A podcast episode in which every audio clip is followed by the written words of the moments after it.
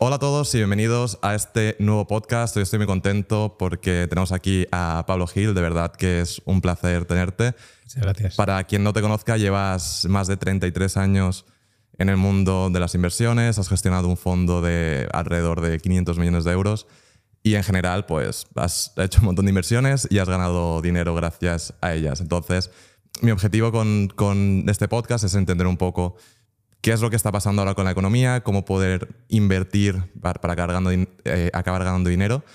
Y una de las primeras eh, cosas en las que pensamos ahora si, si pensamos en invertir es, oye, llevamos mucho tiempo pensando en que se acerca una nueva crisis, recesión.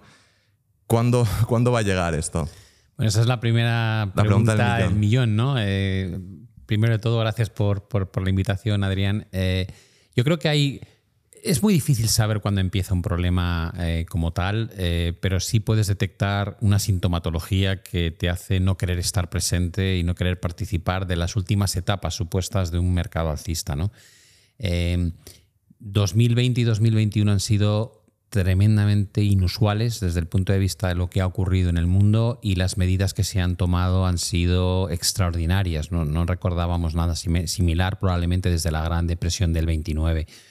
Eh, con lo cual ahora intentar entender qué es lo que se nos viene encima no es fácil, ¿no? Yo, mi experiencia, casi cuatro décadas, lo que me dice es que la bolsa tiene mucho riesgo. Eh, tienes una política que llamamos monetaria, que son las subidas de tipos de interés, la retirada de liquidez, que está siendo muy agresiva por parte de los bancos centrales, porque nos hemos comido una inflación que todavía estamos padeciendo, que ha hecho mucho, mucho daño y probablemente el desencadenante de estas políticas ahora de piensa que una política restrictiva lo único que va buscando es que haya menos demanda, ¿no? Y con esa menor demanda ah, hay, es un menor consumo, menor crecimiento económico, pero también relajas eh, la subida de los precios. Eh, si se les va la mano, cosa que probablemente ya se les ha ido con, con, lo que han hecho en el último año y medio. De los tipos de interés. Efectivamente, han subido más de la cuenta lo que vas a generar es de una forma tardía una recesión económica, que es cuando la economía en lugar de crecer decrece. ¿no? Eh, y en ese entorno los beneficios empresariales bajan y ahí es donde empieza el problema para la bolsa. Con lo cual yo te diría que para ese tipo de mercado, para la renta variable en general, mirando Europa y Estados Unidos, es un momento muy peligroso. Claro, porque para así hacer una explicación sencilla es suben los tipos de interés, los, o sea, para mm, pedir prestado dinero hay más intereses, por lo tanto menos gente pide intereses, o sea, menos gente pide créditos, se mueve menos la economía, menos empresas invierten, menos gente acaba comprando casas, etcétera, etcétera, y eso lo que lleva es a que la economía se mueva menos y por lo tanto las empresas ganen menos y todo baja. Totalmente. Lo, es, lo más fácil es llevarlo un ejemplo, por ejemplo, el ejemplo típico de la compra de una casa. ¿no? tú estabas pagando una hipoteca, la gente que tiene hipoteca variable pagabas un 0,50 de tipo de interés hace escasamente un año y medio.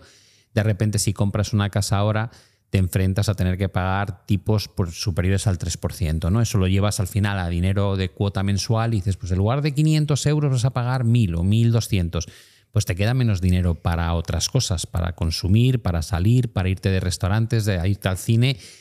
Cuando no hay consumo, cuando no hay realmente una actividad de, por parte del ciudadano, de las empresas que invierten en, proyectos, hay menos crecimiento económico. ¿no? Y eso es lo que teóricamente vamos a empezar a notar a partir de ahora. ¿Y, por, qué es, o sea, por qué no ha llegado ya este momento? Porque ya están los tipos altos, entiendo que la gente está empezando a pedir menos eh, créditos, menos cosas, pero aún así parece que, todo sigue, que todo sigue funcionando bien, como que no se ve esa consecuencia. Bueno, hay, hay teorías, ¿no? Yo, hay una que es muy obvia y es que durante dos años hemos, hemos tenido ahorro, forzoso, ¿no? Eh, se han implementado muchas ayudas por parte de los gobiernos. En Estados Unidos mandaban cheques a los buzones de la ciudadanía, ¿no? 500 eh, dólares todas las semanas, que se dice pronto. Eh, en España, por ejemplo, vimos la aplicación de los ERTES, ¿no? Esa manera, digamos, de que no trabajabas porque no podías ir a trabajar, pero te seguían pagando una parte de tu salario. La empresa tampoco sufría porque estaba subvencionada por el gobierno, al menos en parte.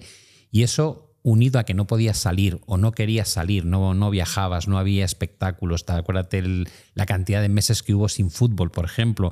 Eh, pues, pues mucha gente eh, empezó a ahorrar porque estaba eh, recluida en su casa y ahora estamos viendo el uso de ese ahorro. Eso junto tal vez a una mentalidad carpe diem, ¿no? De cuando has pasado miedo, cuando ha, ha, muerto gente y has tenido la sensación de que te recluían en tu casa, cuando te han liberado, es como, mira, oye, que me quiten lo bailado, yo y lo hemos visto este verano, ¿no? Todas las playas Todo llenas, los restaurantes, los aviones. Eso dura mientras dura la situación de que tengas dinero en la cuenta. Cuando empiezas a no tenerlo, por mucho que quieras seguir con ese nivel de gasto, ya no puedes. Entonces, una, una de las cosas que puede ocurrir es que cuando el dinero ya se empiece a acabar, ya empecemos a ver que la gente compra menos cosas, entonces las empresas ganan menos y todo pues hace una, una bola de nieve y, y va desencadenando en, en esto. Eso es, eso es lo que probablemente va a ocurrir. Eh, el- lo difícil es hasta dónde tienen que presionarte con el coste del dinero para que provoquen esa desaceleración, pero que no sea excesiva. ¿no? Y, yo pienso que ya se han equivocado. Ya con lo que hemos visto de subidas de tasas de interés, eh, ya probablemente el, el- el impacto que va a llegarnos de forma retardada ya va a ser inevitable. O sea que probablemente igual siguen subiendo los tipos para intentar que llegue ya, pero como que ya con lo que han hecho ya es más que suficiente, simplemente falta tiempo, pero ellos como que quieren que llegue ya.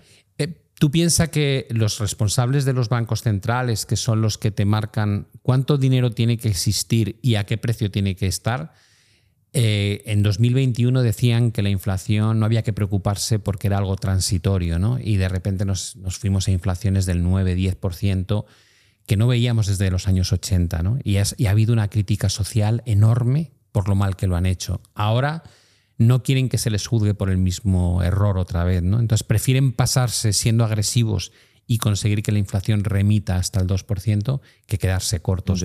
Y generaran otro problema distinto. Claro, entonces ahora como que prefieren evitar un problema de inflación eh, a costa de, de lo que sea, ¿no? Sí, porque además saben cuál es la solución al otro problema. Si ellos provocan una recesión, volveremos a ver bajadas de tipos de interés. Saben o sea, cómo salir, ¿no? Sí, es como una receta que ya han utilizado muchas veces.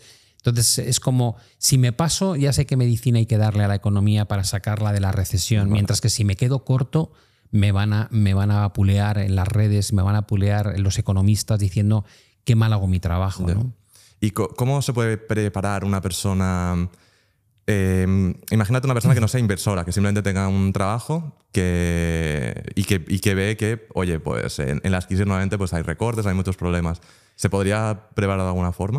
Eh, digamos que en el corto plazo las- la capacidad de reacción es muy pequeña. ¿no? Eh, si tú lo miras en un medio largo plazo, eh, te puedes preparar a los, a los periodos inflacionistas teniendo activo real. Es bueno el haber tenido la opción de comprar vivienda cuando todavía los tipos estaban en O mínimos. sea, pero, pero la forma de, de protegerse que sería mediante la inversión.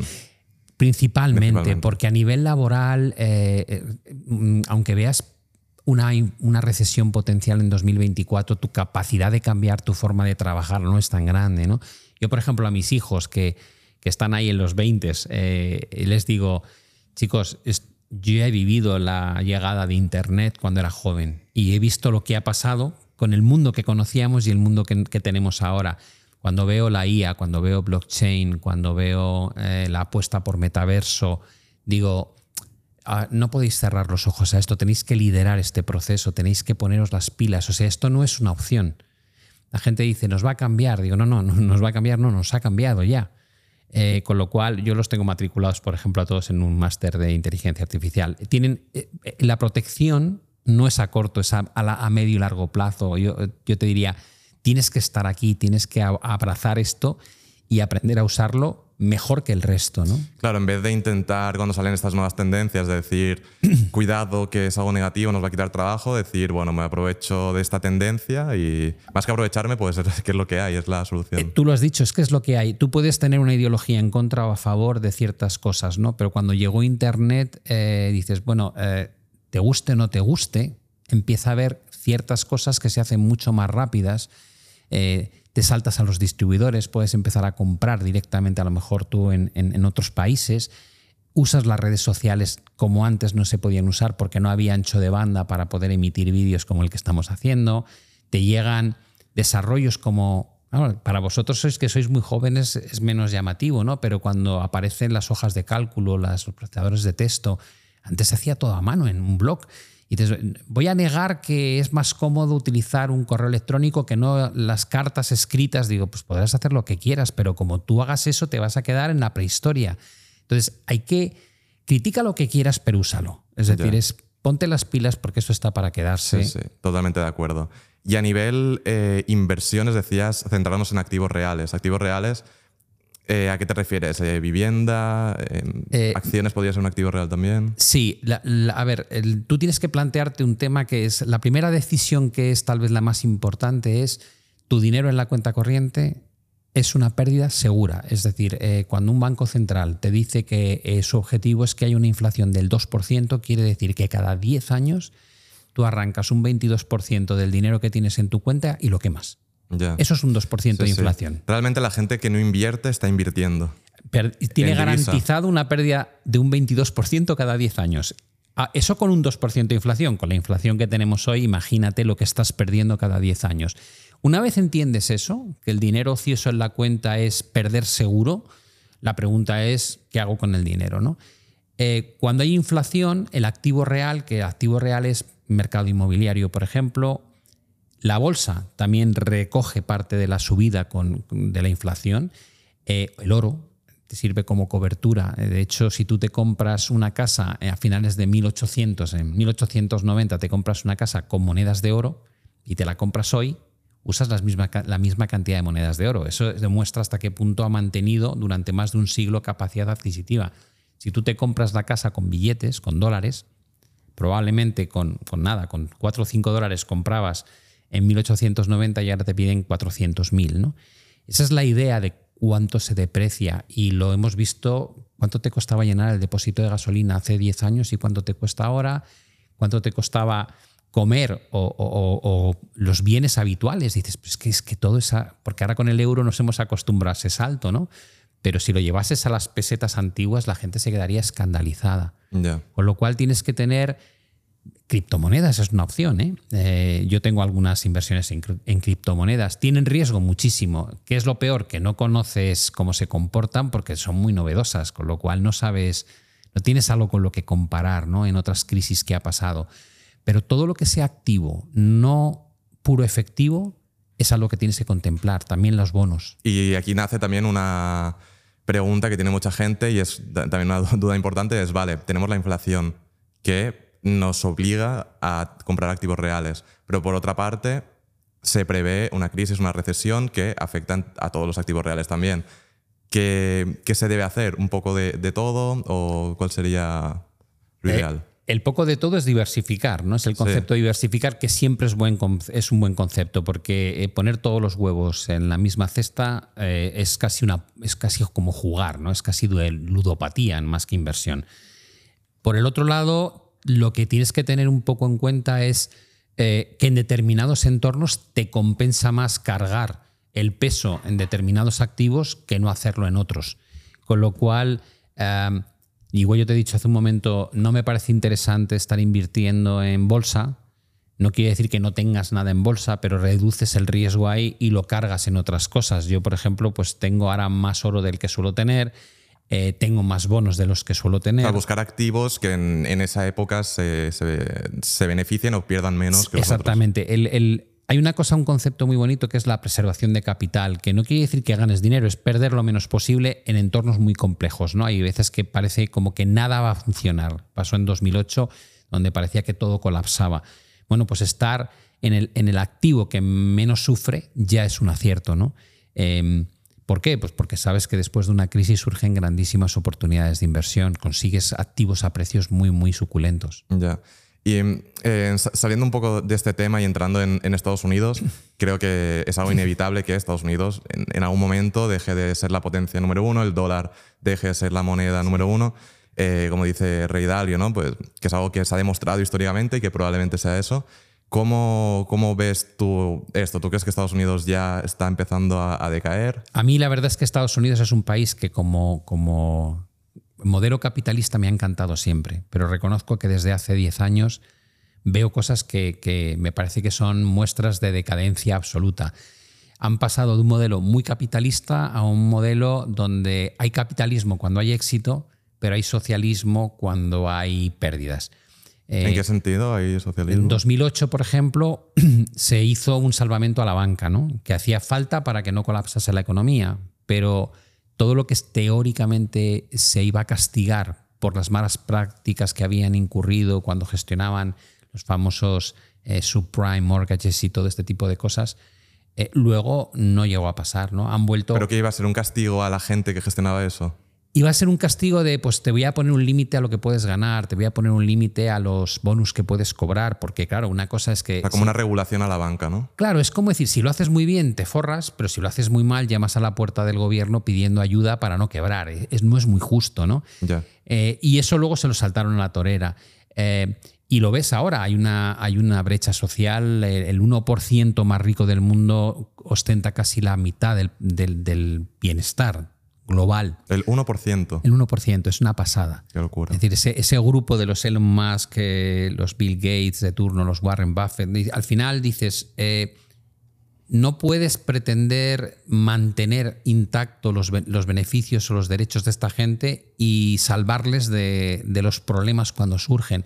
Por eso creo que es un modelo que es decadente, porque no está bien definido ya. A mí el capitalismo me gusta y creo que es muy injusto a veces porque es darwiniano, ¿no? Es como el que, el que mejor lo hace se forra y el que no desaparece. Y es, es una, se le puede hacer una crítica muy grande, pero es que lo de ahora es peor, porque lo de ahora es intentar mantener los derechos de los de arriba e intentar cubrir las necesidades mm. de los de abajo con dinero que no tienes. Por eso hay tanta deuda. ¿Y, y crees que el, el, siguiente o la siguiente potencia que nazca ¿Será capitalista o, será otro modelo distinto? Pues mira, Ray Dalio, que es un tío muchísimo más sabio que yo, te dice que es China, ¿no? Y desde luego no es un modelo capitalista. Es la segunda economía del mundo ahora mismo. Tiene pero no es capitalista, pero tiene muchas cosas capitalistas de, ¿no? de, comercio internacional, de tal. Pero lo hacen de una manera compleja, porque, por ejemplo, tienen control del tipo de cambio. Eh, tienen eh, un control, el regulador que llamamos, eh, se mete muchísimo con las empresas que están en libre comercio. Ha pasado con Alibaba, hmm. ha pasado con Didi, ha pasado con Baidu. Es decir, de repente eh, imponen unas reglas que antes no existían y provocan unos desplomes bursátiles de estas compañías. Eso no pasa en otras partes del mundo. O cambian las reglas del juego de una forma, mm, de un día para otro. ¿no? es más como un Estado más grande que, gestiona como todo el imperio. Sí, hay, digamos que no tienes la, la, la regulación eh, no es transparente, ¿no? Y no sabes muy bien qué va a pasar el año, el año que viene. Y eso es. Pero entonces en China, en, el caso en el que acabe siendo la próxima potencia, eh, ¿por qué la gente va a emprender ahí? ¿Por qué van a haber empresarios si tiene tantas, tantos problemas que igual te va bien y te viene el gobierno y te dice, no, ahora ahora esto, la mitad es mío es, o lo que sea. Es un reto. Eh, decidir si quieres estar o no estar en China es un reto, porque tienes todo esto que dices que es negativo, pero tienes una comunidad de más de mil millones de personas allí, ¿no? Eh, con, que han mejorado muchísimo su capacidad adquisitiva, su nivel de vida, eh, es el mayor exportador del mundo.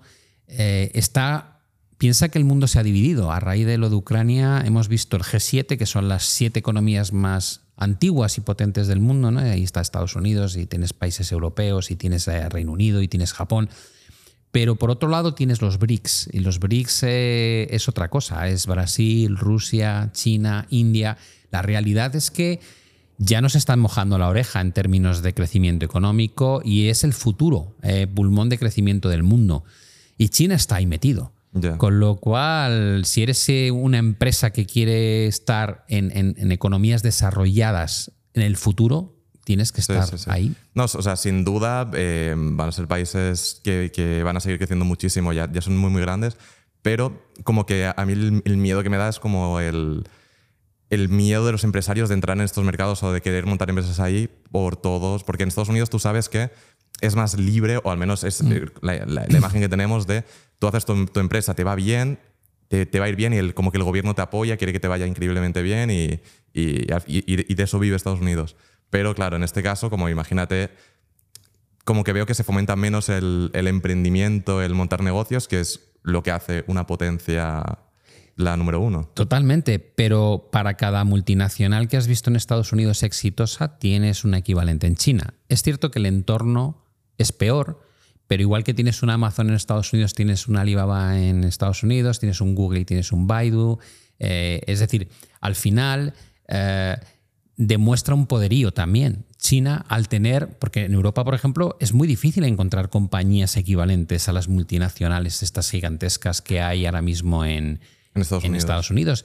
Eh, cuando se le cortó a Huawei el acceso a 5G en Estados Unidos es porque le estaba mojando la oreja a Apple en, esa tecnología en concreto. Entonces, hay un momento en que dices, ostras, eh, hay una batalla más allá de lo que se ve a simple vista. Lo que pasa es que el marco regulatorio también puede cambiar a favor y es algo que a lo mejor en los próximos 10 años China se da cuenta que no puede ser tan autoritario a la hora de marcar lo que se debe o se puede hacer en su país y tiene que entrar más a las reglas internacionales y como haga eso, probablemente China va a ser una opción buenísima. Sí, puede ser, la verdad que el tiempo lo dirá, pero pero sin duda va a haber un, cambio durante los próximos años. luego también se habla mucho de la Agenda 2030, que, es un tema que yo creo que se junta entre un poco de conspiración de nos quieren controlar tal, con pues una agenda real con, con unos puntos. ¿En qué consiste esto exactamente? Ah, mira, ahí hay un tema, mucha gente que es crítica eh, explicaban, estamos hablando del, del, cambio de una economía que consume mucho combustible fósil y hay que ir a una economía que sea más verde, ¿no? una economía más respetuosa con el medio ambiente. Estamos experimentando, en los últimos dos años se ha visto mucho, pues unas anomalías climáticas que son una pasada, ¿no? Las olas de calor, las inundaciones, eh, todo tipo de cosas que han ocurrido que están muy relacionadas con, pues, un desequilibrio que tal vez no lo hemos creado solamente nosotros, pero que está aquí. Y, como vivimos en este planeta, tenemos que ser conscientes de que hay que hacer algo para que esto no vaya peor, sino mejor. Pero a partir de ahí dices, vale, ¿cómo lo haces? Entonces resulta que surgen unos magnates que probablemente no son nada verdes, de hecho vuelan todos en avión como a la Agenda 2030 y dices, bueno, los primeros que consumís sois vosotros eh, y que contamináis sois vosotros. Y sin embargo parece como que vamos a montar un mundo que nosotros vamos a estar al margen de él, pero para que todos vosotros hagáis lo que es mejor para el medio ambiente. O sea, la Agenda 2030 está como eh, llevada por empresarios. Por, son los grandes, los grandes empresarios. Los, grandes que luego empresarios los gobiernos para hacer esto. Hay un, hay un lobby de poder, eh, llámalo gobiernos más eh, élite empresarial del mundo, que son los que te van a intentar decir lo que tienes, cómo tienes que vivir y cómo tienes que hacer las cosas. Lo que pasa es que somos, el ser humano es bastante hipócrita, ¿no? Entonces salimos de esta Agenda 2030 en Davos diciendo que para 2030 tenemos que conseguir X emisiones de CO2 o para 2050 hay que conseguir tal, y luego llega al año siguiente una guerra, se produce una crisis energética y todos los gobiernos reactivan la producción de carbón, reactivan eh, las, las eh, lo que llamamos energía nuclear y encima la calificamos de energía verde. O sea, eh, siempre nos pasa cuando hay un problema en el presente por el cual tu ciudadanía te juzga, eh, prefieres solucionar el problema de corto plazo y olvidarte del problema de largo plazo. Y eso nos ha llevado un poco a, acabamos de ver, se ha postergado el cambio, se decía que iba a prohibirse eh, los coches de combustión a partir de 2025 empezaban a restringirlo y a raíz de las presiones de Alemania pues ya estamos hablando, se va a paralizar. Entonces eh, sí que está relacionado con temas climáticos, ¿no? Agenda 2030. Totalmente. Totalmente. Y luego yo también lo que veo con temas climáticos, que obviamente es importante y, se tiene que tratar, pero no, hay que olvidarse que el mundo al final es, un, es una guerra entre todos, entre todos países y tal, y si tú pues quieres que tener un buen país, que tu población esté tranquila y tal, igual lo primero es eh, estar bien tú y luego ya pensaremos en, en, lo otro, porque si, estás, si eres un país totalmente verde y tal y te ataca otro, igual prefieres defenderte que, que ser verde. Eh, digamos que el, el conseguir un equilibrio interno eh, sin equilibrio externo es muy difícil. Y solamente hay ciertos países, Suiza ha sido un ejemplo de mantenerte al margen de todos los conflictos a lo largo de la historia, ¿no? O Andorra. Por ejemplo. Y dices, bueno, pues son países que intentan no participar de la tensión geopolítica que hay en cada momento. Pero ahora, ahora mismo esa tensión geopolítica es enorme. Eh, Ray Dalio en su libro este de los ciclos te viene a mostrar un poco cómo cada X décadas surgen conflictos bélicos para solucionar tensiones que cada vez van a más, ¿no? Tenemos el Taiwán entre Estados Unidos y China, por esa lucha se fabrican prácticamente el 85% de los semiconductores. Siempre hay un motivo económico detrás de cualquier conflicto bélico. La situación que se está viviendo en Ucrania, con el G7 apoyando a muerte con la OTAN eh, a Ucrania, mientras que otros países siguen comerciando con, con Rusia, se está dividiendo el mundo, ¿no? Y es un clima muy peligroso y estar al margen de esto no va a ser nada sencillo. ¿Crees que, que veremos alguna, algún conflicto bélico importante pronto? Pues, eh, ojo, deseo que no, pero, pero no lo descarto. Creo que estamos en un punto muy complicado. Y que cualquier cosa puede desencadenar. Sí, perder una hegemonía como, como imperio. O sea, si Estados Unidos durante los próximos años viese de verdad en peligro el seguir liderando a nivel económico y militar el mundo en favor, por ejemplo, de una potencia como China, Va a ir con todo, ¿no? Creo que va a ir con todo. Creo que, va, creo que no va a acceder a, a, un, a ser relegado a un segundo puesto sin luchar con todos los medios posibles. Sí, si no me equivoco, lo que decía Rey Dalio es como que para que un, una potencia deje de ser potencia es o una guerra o una guerra civil. Sí. Que también podría ser una solución, por lo que tú decías de desigualdades y tal, y que como que el propio país se autodestruya sin necesidad de que Sí, la crispación social eh, la estamos viendo también, ¿no? Eh, cada vez se polariza más el voto, cada vez sale más la extrema izquierda o la extrema derecha en los países.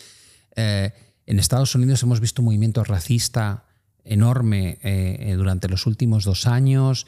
se está juzgando a un presidente por, incitar a, no aceptar el resultado electoral, por tomar el Congreso. yo creo que hay una crispación cada vez más obvia en la sociedad y eso es un caldo de cultivo muy peligroso. No quiere decir que siempre que pasa esto acabe mal. Lo estamos viviendo en España, ¿no? Con, el mundo, la, las, bueno, la amnistía, el independentismo, el nuevo gobierno que se quieren formar. Y ya ves que la gente no es neutra, es o muy a favor o muy en contra de esto. Con lo cual, eh, esto está pasando en todos sitios. Y, es una chispa, ¿no? Esto es como estar, andando por encima de un, de un charco de gasolina y falta la chispa que lo haga que lo haga explotar. Con lo cual, sí, yo creo que estamos en una situación donde hay que ser muy cuidadoso y desde luego tener, no digo negativo, pero sí ser consciente de que podría haber un problema. Sí, tener, o sea, protegerse más que otra Exactamente. Y me has hablado también de, de, España. ¿Cómo ves las personas que gestionan la economía de España? Un desastre. Un desastre. Creo que son un desastre.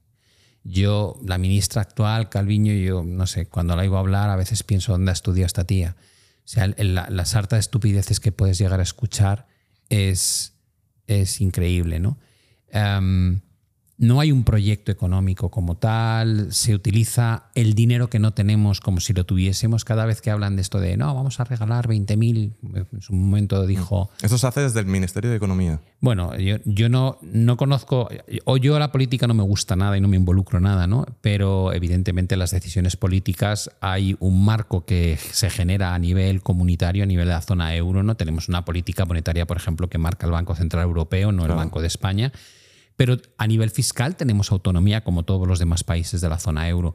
Y ahí estamos con una deuda sobre el PIB. Es decir, debemos una coma una veces lo que producimos al año. ¿no? Y dices, vale, es alto. Digo, sí, hombre, es muy alto.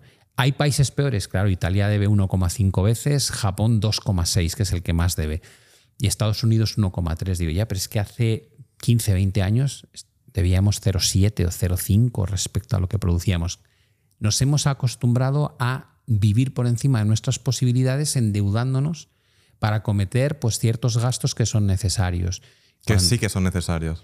Algunos sí. Eh, educación pública, dices, es necesario. Eh, sanidad pública, pues necesario, sobre todo para una parte de la población. Yo a lo mejor no la uso porque me puedo permitir el lujo de un colegio privado o de, o de un servicio sanitario privado, pero hay mucha gente que no puede, con lo cual eso está bien. Policía, bomberos, e infraestructuras. Claro, son cosas que dan calidad al ciudadano de un país, ¿no? Ahora, la pregunta del millón aquí es, ¿pero lo financiamos correctamente? Digo, no. Yo, yo que soy de los que paga más impuestos en España, pienso, no. Creo que pago muchísimo más de lo que recibo. Creo que además todo el mundo está obsesionado por lo que se paga en lugar de obsesionarse en qué se gasta. Eh, y eso nos lleva a endeudarnos cada vez más. Es decir, buscar quién lo va a pagar y sobre todo emitir deuda para mantener al ciudadano contento. Pero eso es un... O sea, lo veo como un sinsentido a nivel de que, no tiene sentido que funcione así. O sea, que, un país funcione por, deuda y que vaya aumentando constantemente, como que no, no se ve el final de esto. O sea, al final, ¿qué será? Que los países digan em, eliminamos la deuda todos y empezamos de cero. Eh, eso le llaman resetear la deuda, pero no es tan fácil porque el, hay uno que emite la deuda. Si yo te hago a ti un préstamo, eh, está muy bien que alguien diga pues que, que Pablo condene, condone el, préstamo. Digo, bueno, ya claro, tú estarás feliz porque tú eres el que recibe el dinero y no me lo tienes que devolver. Mm. Que no me tengas que devolver el dinero favorece a uno y perjudica al otro. porque la, deuda es, eh, la, deuda de los países la, financian eh, em, empresas, países, personas, pero principalmente son países, entiendo. Bueno, para que te hagas una idea, en Estados Unidos tienes aproximadamente dos países que son los que más deuda compran de Estados Unidos, que antiguamente era China el que más y luego Japón, ahora es Japón más que China. Pero eso es una parte, creo recordar que en torno al 14% de toda la deuda. Otra parte del 30% la tiene la el propio Banco Central del país. Otra parte planes de pensiones, fondos de inversión, ciudadanos, empresas, eh, con lo cual está repartido. claro, si tú dices, le condonamos la deuda a Estados Unidos, que digamos, la borramos, digo, entonces, ¿qué haces? Que China te va a decir, oye, mi dinero, ¿qué pasa? Que te lo presté y no me lo vas a devolver, ¿no? O sea, no es tan sencillo. Muy hacer, es muy complicado. Y si no lo haces, pasa como Japón, que tiene el mismo tamaño de economía que en 1992. Tiene tanta deuda que no crece desde hace tres décadas. Ya. Y, otra solución podría ser eh, pagar las deudas de, todo con una inflación increíble al final que la deuda la acaben pagando los ciudadanos directamente. ese es un punto muy bueno porque eso le llamamos deflactar la deuda. Si yo, por ejemplo, cuando en 2020 decido invertir en inmobiliario porque pienso que va a haber inflación, de la misma manera que te decía antes que tu dinero, el 22% al cabo de 10 años lo has perdido, tu deuda también se, se diluye en esa proporción, con lo cual yo decía, no, no, yo quiero, no quiero pagar a tocateja la casa, yo quiero una, yo quiero una hipoteca al 1,4. Dices, ¿por qué? Digo, pues porque esta deuda dentro de un tiempo va a ser una deuda muy pequeña. Eh, los salarios no es lo mismo 100 euros hoy que dentro de 20 años. Exactamente. Es, mis padres creo que pagaron por su chalet 18.000 euros y ahora vale medio millón, hace 60 años.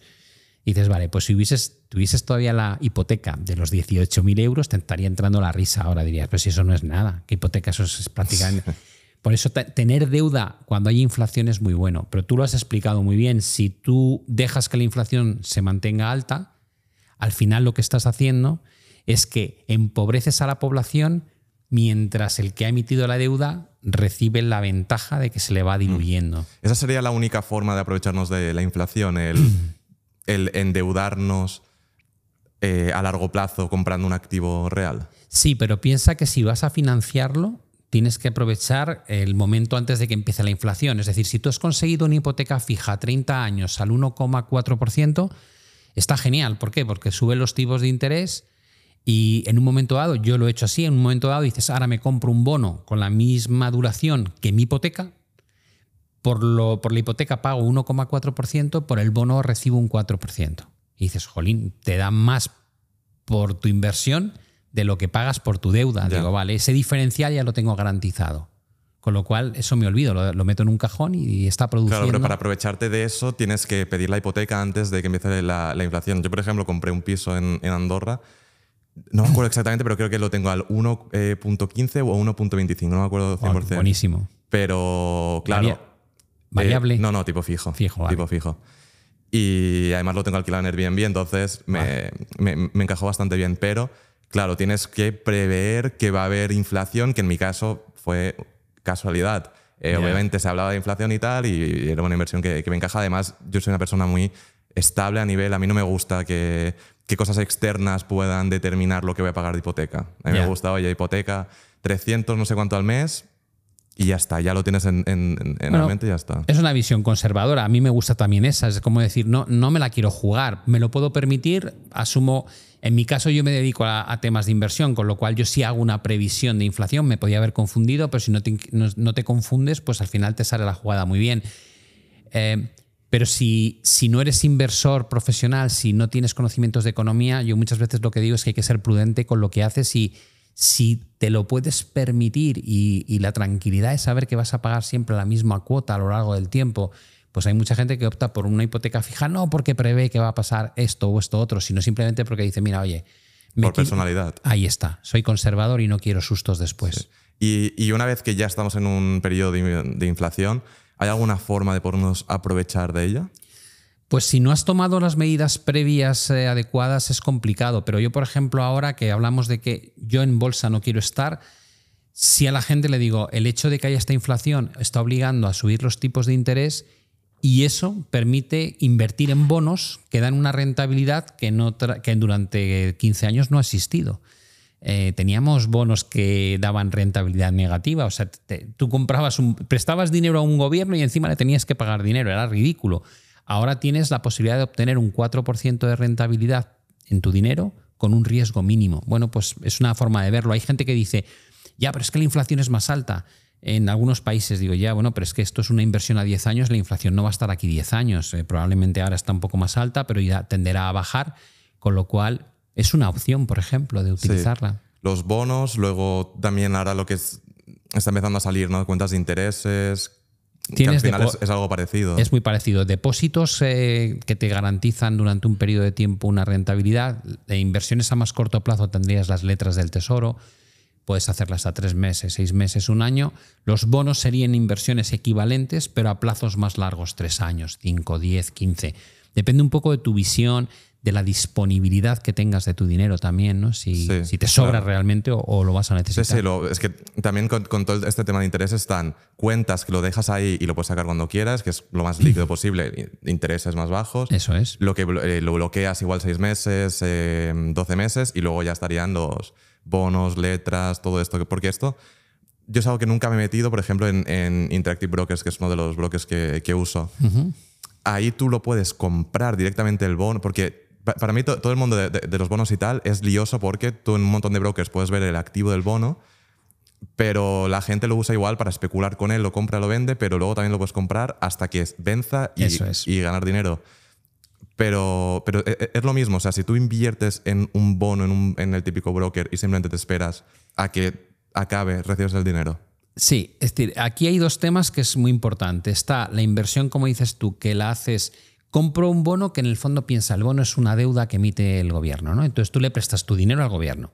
Y el gobierno a cambio te dice, yo te voy a pagar un tipo de interés. Durante el tiempo que dura el préstamo, todos los años te voy a pagar un tipo de interés. Pero para hacer eso tienes que ir directamente al gobierno. Bueno, no. Si vas, si lo compras según crea la deuda el gobierno, vas al mercado primario. Es las emisiones es la primera vez que sale ese bono. Claro, y eso es en la página web, la página web, de España. puedes ir por Banco de España o por el Tesoro, el Tesoro Público.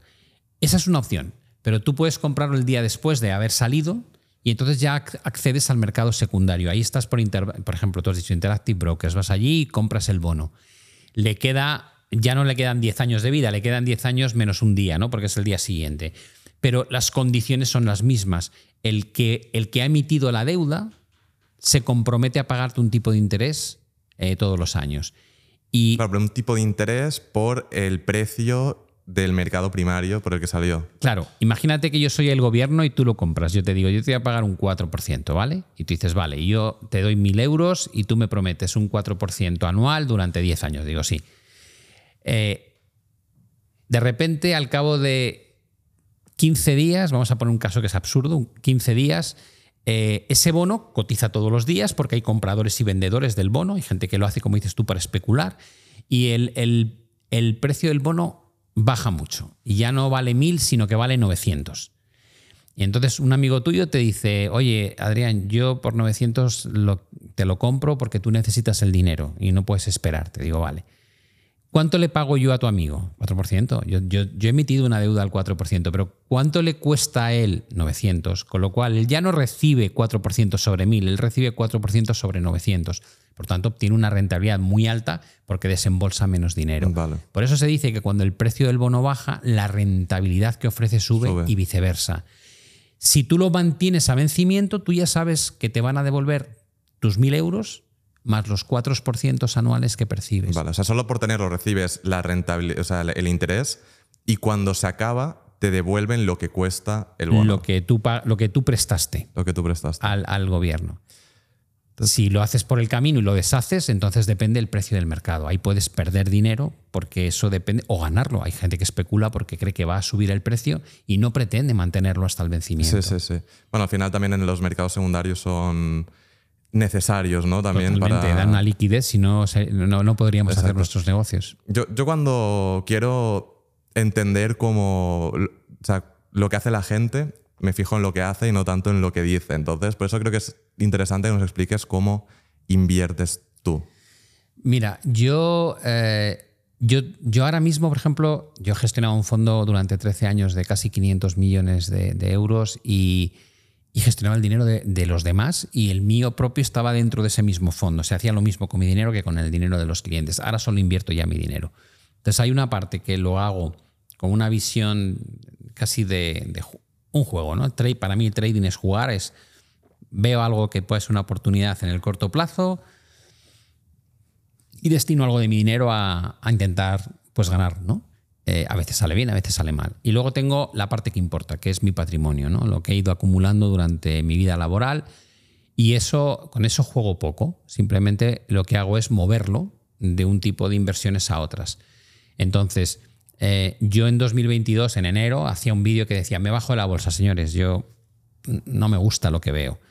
Eh, y sigo sin estar. Lo único que he invertido en bolsa, por ejemplo, ha sido en un ETF en la bolsa china a finales del año pasado y luego mm, hice algo más a principios de este año eh, porque el, el entorno me gusta. Ahí todo el mundo habla fatal de China, ¿no? de, de todo lo mal que, que está la situación gusta, allí. ¿no?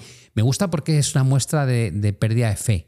Es como ya no está la gente invertida allí, ya, ya, ya han liquidado sus Es posiciones. verdad que hubo como una moda un poco de China, pero Después co- que abandonaron el COVID cero, todo el mundo dijo, ah, esto es la bomba y tal, y ahora han perdido otra vez la fe, ¿no? Y, y es un entorno, y están bajando tipos, están haciendo lo contrario que hace eh, los bancos centrales en Europa y en Estados Unidos, con lo cual me gusta el entorno. Y ha caído un 75% desde máximos. Es, tiene que es como un ETF indexado a la economía Sí, china. hay, tienen varios ETFs y hay uno que se llama China Enterprises Index, que bueno, te, te hace una réplica de las compañías más grandes allí y a mí es, es el que he usado. Con lo cual es la única exposición que tengo. Compré el bono eh, para cubrir el riesgo de la hipoteca. O sea, cuando descubrí que tenía ya un margen de, de beneficio garantizado, dije, "Ah, pues me compro el bono y de esa manera lo caso con la hipoteca y me olvido. Pero eso quiere decir que tengo inmobiliario, o sea, en un entorno de inflación yo quería activo real, con lo cual compré, y en este caso compré vivienda física, no a través de, de No rates ni nada. nada parecido, era vivienda física.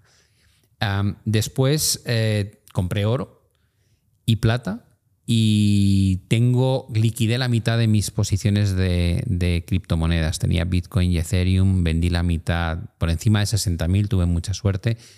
Eh, ya había triplicado y el razonamiento era, mira, em, si vendo aquí la mitad con lo que gano, ya la operación, tanto si se va Bitcoin a cero, la suma de todo lo que tengo me ha dado dinero y no tengo que preocuparme. Y si algún día baja esto a 10.000 o lo que sea, vuelvo a comprar lo que ya liquidé.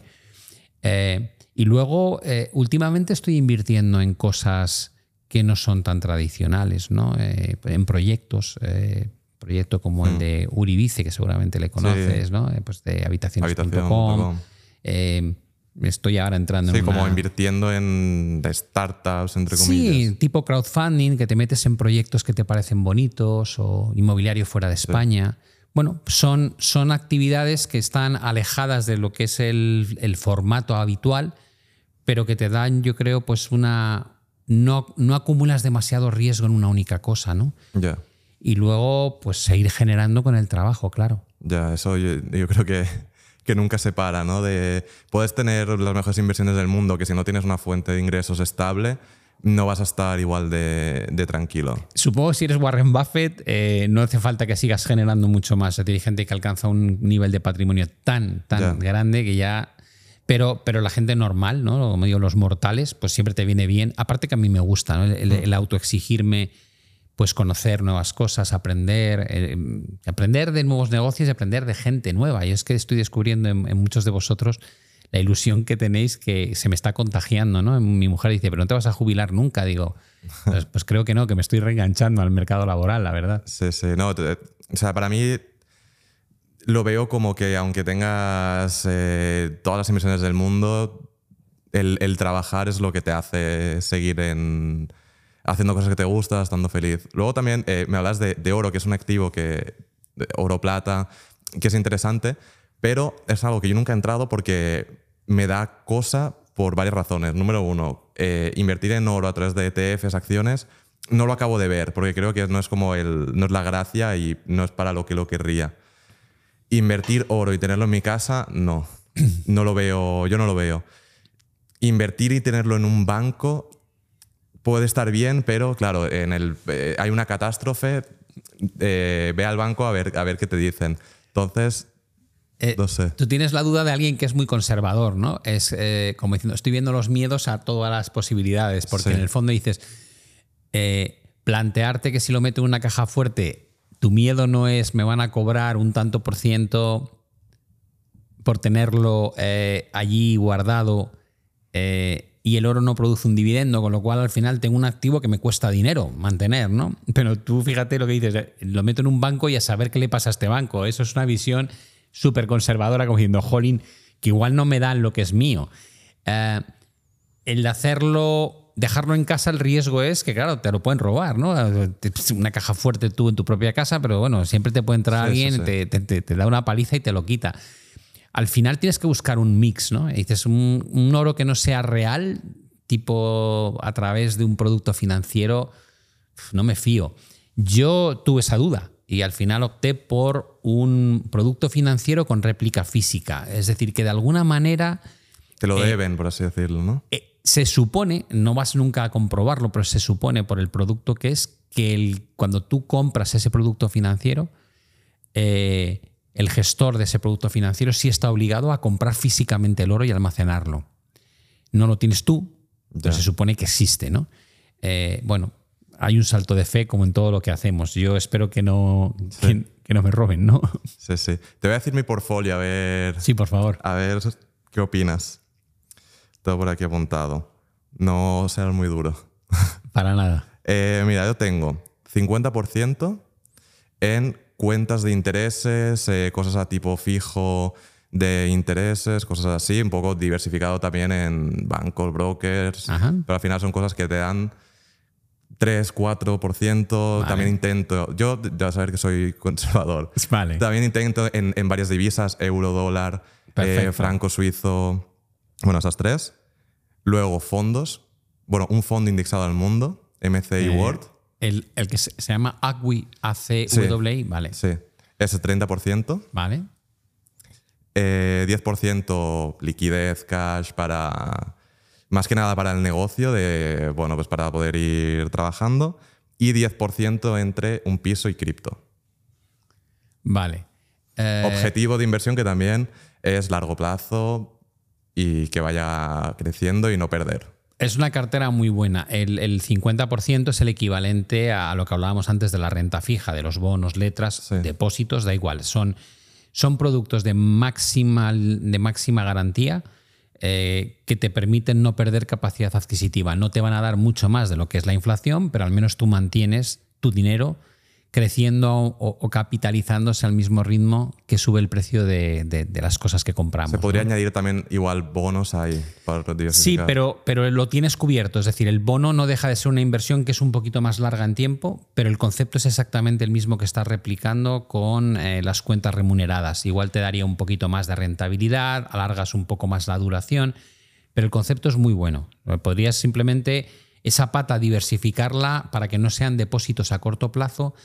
Eh, imagínate que dentro de dos años bajan los tipos de interés, ya no te van a ofrecer esos depósitos a esa rentabilidad. Mientras que si tú has bloqueado la inversión en un bono a 10 años, aunque bajen los tipos, eso te va a seguir dando la rentabilidad que quieres. Con lo cual, esa, esa diversificación, ese puntito de alargar parte de lo que tienes a plazos más largos estaría ¿Y eso muy sería bien. con bonos únicamente o Con con, bonos. de estas cosas que te lo bloquean, pero nadie te bloquea 10 años, te bloquea uno máximo? 10 años, porque largarlo más de 3 en los otros productos lo vas a tener muy complicado. Vale. Eh, después tienes la parte de bolsa de... Te, te cuento una anécdota que te va a gustar. Eh, aunque no te lo creas, tienes en ese índice los siete magníficos que son no sé, Nvidia, Facebook, Apple, Ma- Microsoft, eh, Amazon. Bueno, ya sabes, antes le llamábamos los FANGs, luego entró Nvidia. Bueno, estas siete multinacionales que están mm, liderando el proyecto de inteligencia artificial y que lo han hecho espectacularmente bien, ¿vale? Pues en ese índice, esas siete acciones, y es un índice global, o sea, está prácticamente Está todo. todo, esas siete acciones pesan más que China, que Reino Unido, que Francia y siempre se me olvida el cuarto país, pero vamos, otro país de este tipo. Es decir, hay tal concentración de peso en esas siete compañías tecnológicas que si corrigiesen fuerte lo va a hacer muy mal el índice. Que no pasa nada, porque ahora estás, estás capturando todo lo contrario, el, el beneficio de que esas compañías lo han hecho muy bien. Pero sí hay que conocer que ya no ofrece tanta diversificación como pasaba antiguamente. Ya. ¿Vale? Porque, porque se ha concentrado mucho valor.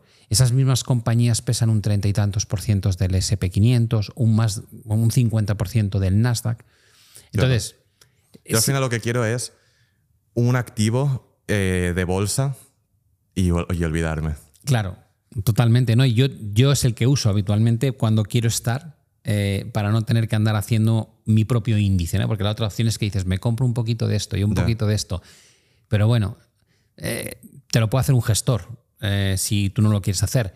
Pero sí tienes que ser consciente de que ha- te ha venido fenomenal lo que ha pasado con estas compañías, pero cada vez tienes más peso en ellas. O sea, si tú dijeses, a mí no me gusta tanto el panorama de estas Ya. compañías, te diría, pues entonces ten cuidado porque te puede afectar. Si te gustan, estás fenomenalmente. Yo al final lo que quiero es eh, tenerlo 10, 20 años y no tener que hacer nada. Si es a largo plazo, te diría que tienes Porque es que a largo problema. plazo no, no encuentro tampoco un fondo de gestión activa, por así decirlo. Tampoco soy muy fan porque Ya. es muy largo plazo y no vale- en mi opinión no vale la pena acabar pagando y tal.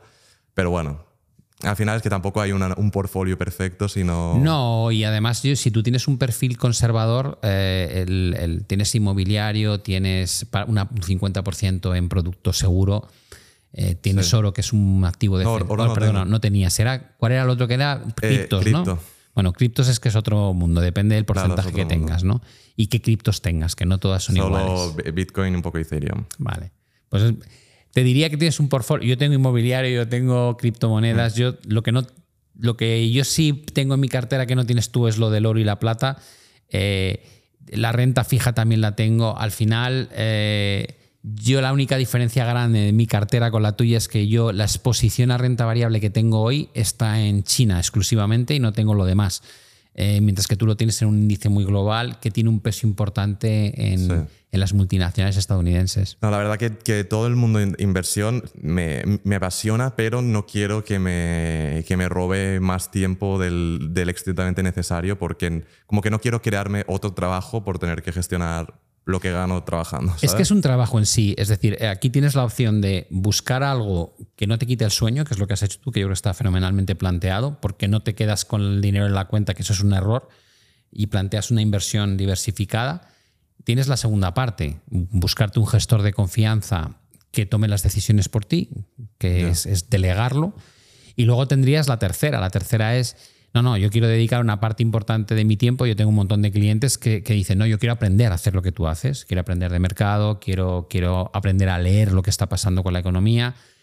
Y, digo, sí, está fenomenal. Y yo, yo les enseño encantados, pero es un trabajo más. Tienes que dedicarle tiempo, tienes que dedicarle esfuerzo. Mm, Sí, yo creo que cuanto, también cuanto más corto plazo quieras ver resultados, más in- inversión de tiempo tienes que hacer. Si quieres ganar a 20 años, no va a requerir tanto trabajo que si quieres ganar a 5. Por supuesto. Y de hecho, eh, el largo plazo para vosotros que sois gente joven. Yo, mira, mi padre tiene 91 y mi hijo, uno de ellos, tiene 25, ¿no? Y cuando me preguntan sobre el mercado, les cuento cosas completamente distintas. A mi hijo le digo, busca una cartera como la tuya, Adrián, de algo razonable, diversificado, eh, que no te quite el sueño, que haces aportaciones periódicas y te olvidas. Y a mi padre le digo, "Pf, no existe a largo plazo. Para ti no existe, no, no hay 20 años. Es decir, tú, la- tú has hecho toda tu carrera profesional, tienes tus ahorros. ¿Cómo los colocas para no perderlo? Porque claro, si baja la bolsa un 50% y tú tienes invertido todo en bolsa, pues es, es muy duro que pierdas la mitad de todo lo que has ganado en tu vida eh, porque a lo mejor no tienes tiempo de recuperarlo, ¿no? Entonces hay que, hay que pensar siempre en estos términos. Cuando tú le dices, das un consejo a alguien, tienes que ver con quién hablas, ¿no? ¿Qué perfil No, tiene? claro, sí, al final el tema de estos son finanzas personales. Claro, Esta palabra finanzas y, personal, ¿no? ¿Y cuánto es tu, cuál es tu patrimonio? A lo mejor alguien que, que tiene un patrimonio mínimo, yo no le recomiendo hacer determinadas partes de inversiones arriesgadas. Alguien que tiene mucho patrimonio, digo, bueno, pues un 10%, un 5%, ahí lo puedes meter que no pasa nada. Sí, sí. Luego también está la duda de, de cuán- cuándo vender. ¿no? Esa... Eh, eh, eh, eso yo entiendo que, que la, la, respuesta fácil sería cuando, cuando todo ha caído no, no vender, pero, pero entiendo que, que, hay más ahí detrás. En general, en general hay que vender cuando no apetece vender y hay que comprar cuando no apetece comprar. Míralo de esa manera, ¿no? Cuando... O sea, nadie quiere comprar China y por eso yo compro China. Eh, todo el mundo quiere estar en, en, en Nvidia, en, en, Meta, en Amazon, en Microsoft. Eh, digo, bueno, pues a lo mejor no es el momento de estar, ¿sabes? Eh, no quiere decir que te tengas que bajar de las tendencias, pero acuérdate lo que pasó con los meme stocks en 2020, 2021, eh, con los NFTs. Había como una especie de el hype este de persecución de, la idea caliente, ¿no? Ahora es la inteligencia artificial. Eh, la diferencia es que la IA sí tiene todo el sentido del mundo y a ciertas cosas que hacíamos en 2020 2021 era un disparate, ¿no? Entonces, decirle a la gente, bájate aquí de las criptos o bájate aquí de los NFTs o tal, te miran como diciendo, pero tú estás tumbado, si esto es lo que todo el mundo quiere. Digo, ya, es que igual cuando las cosas son ya demasiada, demasiado estirado, demasiada euforia, es un síntoma de que estás ya en la fase final de, esa, Ya. de ese recorrido. No, eso totalmente de acuerdo y es, es como fácil verlo a todo No, no, no pasado, es. pero, pero en el momento es, No, es dificilísimo. es totalmente loco. ¿Cuáles dirías que son los errores más comunes que hace la gente a la hora de invertir? Lo primero que, que veo que es un error muy habitual es querer forrarse eh, en el- en- a corto plazo. ¿no? Eh, Yo lo que digo, que entiendo que pensabas como yo, que la inversión no es para ganar dinero. La inversión es para mm, conservar y multiplicar tu dinero, porque el dinero se gana trabajando. Sí, este es, este es un punto. Yo creo que tienes una visión muy, muy similar a la mía, ¿no? Al final, lo otro es casi eh, es una apuesta. Cuando tú pretendes forrarte con un pequeño capital y, y salir adelante con eso, la gente que te dice, no, me compro una cripto y que multiplica por mil veces. Digo, eso es una apuesta, tío, eso no es una inversión. Eh, ¿Por qué? Por- porque yo a lo mejor dice, tú tienes cripto, tú lo haces, digo, ya, pero es que el, el porcentaje que yo tengo de mi cartera en cripto no va a hacer que me haga rico. Ya. O sea, eso no es el objetivo. Como tú dices, yo mi objetivo es que dentro de 10 años mirar mi patrimonio y que haya crecido al menos en la proporción de lo que ha costa, lo que ha aumentado el coste de vida, ¿no? Y ojalá sea dos o tres veces eso. Pero yo me lo planteo así. El que tiene mil euros y lo que pretende es acabar con 100.000, digo, perdóname, eh, lo más probable es que pierdas los mil euros. Ese es un error muy típico. Y cuanto menos tienes, más te arriesgas o más, más gente hay dispuesta a arriesgarse porque lo que quieres es dar el pelotazo. Porque claro, yo le digo a mi hijo que tiene mil euros ahorrados, e invierte en esto que te van a pagar un 4% y, y le entra la depresión. Dice Claro, que me pero estás es que no tiene sentido tampoco invertir eh, mil euros. O mil euros al, al mes o 300 euros al mes, sí, pero... Solamente una cosa tiene sentido y es que te acostumbras a hacerlo. Ahora, o sea, si tú les acostumbras a invertir con mil euros ahora, que no va a ningún lado, no, va- no van a conseguir nada, pero les metes la dinámica de. y habrá un día que tendrás 10.000 y dentro de unos años sí, 100.000. eso sí. Si ya has aprendido a hacerlo con, con cantidades pequeñas, pues ya lo has incorporado como en tu día a día, ¿no? Y eso sí es importante. Porque, porque si no, ¿a partir de qué cantidad concreta merece la pena invertir? ¿no? Yo, yo creo que es mejor decir, no, esto es como aprender a lavarte los dientes de pequeños, es una rutina. Parte de tu dinero lo ahorras y lo inviertes. Al principio no te va a dar nada. Pero cuando te quieras dar cuenta, llevarás una vida trabajando y dirás, oye, mira qué bien la decisión que tomé Claro. al principio. Sí, sí. A lo que me refiero que, que la inversión, en mi opinión, tiene sentido cuando es periódica, aunque Sí. sea poco dinero, pero si es, si es periódica, eh, acaba teniendo todo el sentido del mundo a largo plazo. Sí, esto a lo mejor tú lo has experimentado. Normalmente, además, uno tiende a gastarse lo que tiene. Es decir, que hay mucha gente que te dice, no, si yo ganase en lugar de 800, 2.000, me sobraría. Digo, no, te gastarías los 2.000. Y si ganase 5.000, digo, te gastarías 5.000. Es verdad que hay un punto en que ya no empiezas a gastarte lo que ganas, pero es impresionante cómo nos adaptamos a nuestra capacidad adquisitiva, ¿no? Entonces, si tú no destinas una parte al ahorro, pierdes la disciplina de hacer eso. Es como decir, no, mira, un 10%. Sí. Es que al principio es nada, son 50 euros. Digo, perfecto, pues 50 euros. Luego serán 500, luego serán 5.000. Pero hazlo, porque eso te va a ayudar a hacer una cartera como la que tú tienes. Si no tomas ese camino, lo que vas a hacer es vivir de lo que ganas gastándotelo todo. Y no va a haber ahorro, no va a haber inversión y nunca sabes, las vacas flacas pueden llegar en cualquier Ya. momento. En- hablando de inversión en bolsa, se puede invertir de, de un montón de formas distintas, ¿no? Pero para simplificarlo sería un ETF, un fondo indexado, un fondo de inversión o acciones individuales. Y hay gente que prefiere acciones individuales porque las cosas como son, es más rentable si lo haces bien, al igual que mm, puedes perder más si lo haces mal. ¿Cómo, cómo se hace un, un análisis de, de, estas empresas para ver si vale la pena invertir? Bueno, el, si tú vas a comprar una acción en particular, piensa que tú dices que la, la acción puedes ganar más y perder más. Eh, un índice es un conjunto de empresas. Claro, cuando metes un, un conjunto, diversificas. Con lo cual, ni sube tanto ni baja tanto como la acción suelta. ¿no? Cuando tú valoras una acción, valoras un modelo de negocio. Eh, dices, eh, ¿tiene sentido lo que hace esta compañía o no?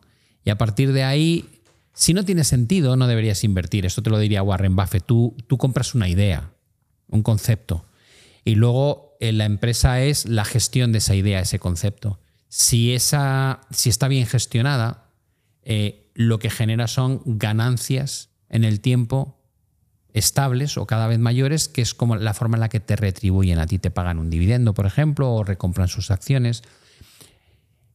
La clave aquí es si el precio al que cotiza en el mercado refleja eh, el precio futuro correctamente o un exceso del precio o un defecto. Si está cotizando muy baja, los inversores value que llamamos lo detectan como una gran oportunidad a largo plazo. Esto está mal cotizado, esto está demasiado barato.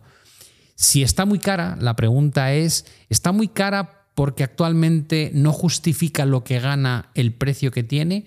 Pero sí va a justificar lo que gana en el futuro. Nvidia es un buen caso, ¿no? dices, Nvidia está carísima, pero lo que hay implícito en el precio de Nvidia es que va a ganar mucho dinero. Que va a ganar un dineral durante los próximos años a raíz de la fabricación de todas estas tarjetas, semiconductores que van a estar implementados para sacar el máximo partido a la inteligencia artificial. Si te equivocas en ese concepto, evidentemente te vas a pegar un guantazo. Si no, probablemente Nvidia va a seguir haciéndolo bien. ¿Y cómo se puede saber si una acción tiene el precio justo? O sea, ¿cómo, ¿cómo se calcula esto? Hay muchos ratios, ¿no? El más conocido, el que todo el mundo habla, es el PER, ¿no? El precio respecto a los earnings o a las ganancias de la empresa. Hay, hay ratios que midan. Claro, el que PER, PER 10 es que la acción es tanto, lo que gana, no sé cuánto, ¿no? ¿Cuánto tiempo tardas, cuántos años tardas en recuperar el dinero que has invertido vía beneficios? Es lo Vale. que, pero también hay ratios venta. Es decir, cuando yo compro esta acción, ¿cuánto estoy pagando por lo que vende realmente de su producto? ¿no? Estás pagando tres veces ventas, cuatro veces ventas, y hay una estadística histórica que tú puedes ver que te dice. eh, eh, más de cuatro veces ventas es una barbaridad, ¿no? Eh, es una locura y nunca ha salido bien, por ejemplo, ¿no? Tres también es mucho, dos está. Entonces, cada uno utiliza esos ratios, ¿no? Cada- hay gente que utiliza ratios fundamentales, hay gente que utiliza información de análisis técnico, hay gente que lo lleva al mundo macro, sabiendo si hay recesiones, lo que pueda pasar con los beneficios empresariales. Las técnicas de análisis son muy variadas, ¿no? Em, te tienes que buscar aquella con la que te encuentras más cómodo. Es como si yo te preguntase, ¿y qué tipo de contenido haces? Y dices, bueno, pues eh, aquel con el que me encuentro cómodo, No el hay que una con- el fórmula que controlo. hay otros ¿no? tíos que, que- que tienen un éxito tremendo y hablan de otras cosas de las que yo no tengo ni idea, ¿no? Claro. Pues aquí te pasa igual, analizas en base a aquello que controlas.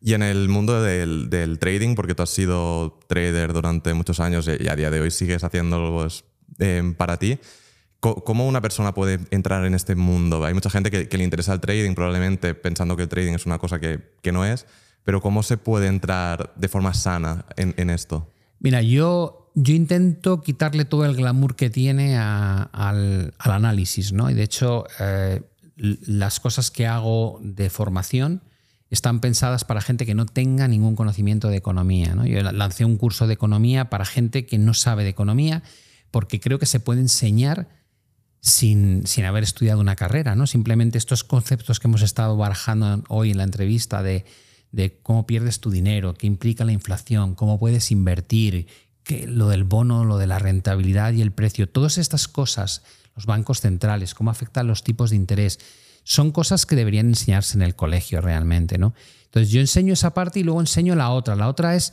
tiene... eh, tiene más atractivo porque es, te pones delante del mercado y te pones a analizar en vivo lo que está ocurriendo. El petróleo, el oro, la bolsa española, la bolsa americana, el Nasdaq, eh, Apple.